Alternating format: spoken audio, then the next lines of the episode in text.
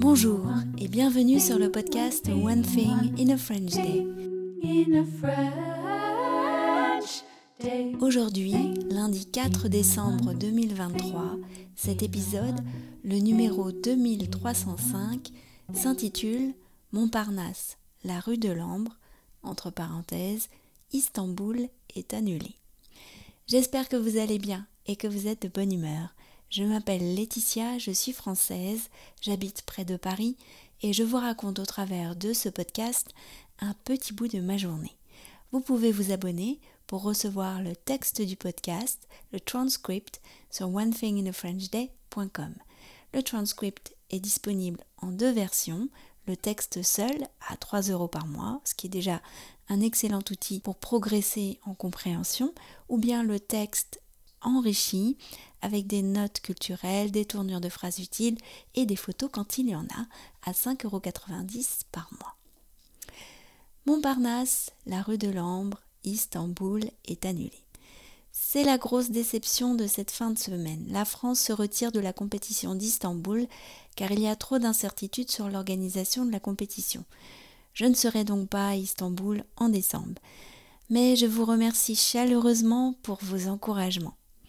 En attendant, samedi après-midi, j'ai fait une belle compétition à la Coupe de France de Kung Fu à Paris.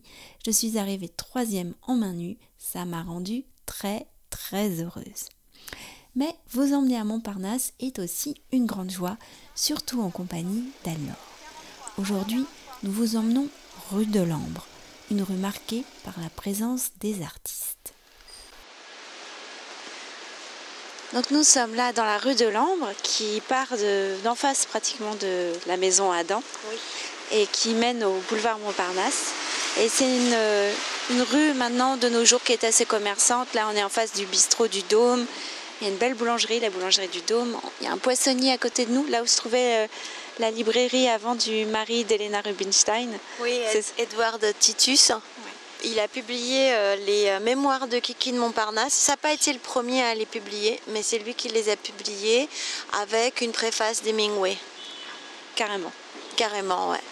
Alors, et en face de nous, pratiquement en face un peu plus loin sur la droite, euh, il y a le numéro 5, il y a une plaque qui indique que c'est là que a vécu et travaillé le, peintre Fujita, le peintre japonais Fujita, qui était vraiment un des peintres connus aussi euh, de l'époque de Montparnasse. L'époque euh, plutôt les années 20. Enfin, après la Première Guerre mondiale. Oui, après la Première Guerre mondiale, il a eu son, son, succès, mais il est quand même arrivé euh, juste avant, en 1913. Il a épousé Fernande, avec qui il a vécu en fait rue de l'Ambre numéro 5. Et quand il va rencontrer sa seconde compagne, Yuki, euh, il déménagera, il ira vivre ailleurs. Euh, la rue aussi, elle est, elle est célèbre pour ses hôtels où ont vécu aussi des écrivains et des, des artistes. Il y avait plusieurs hôtels. Oui, il y a encore beaucoup d'hôtels d'ailleurs dans cette rue, mais effectivement, il y avait l'hôtel des écoles, le grand hôtel des écoles, le studio hôtel. Euh, Man a vécu dans le Grand Hôtel.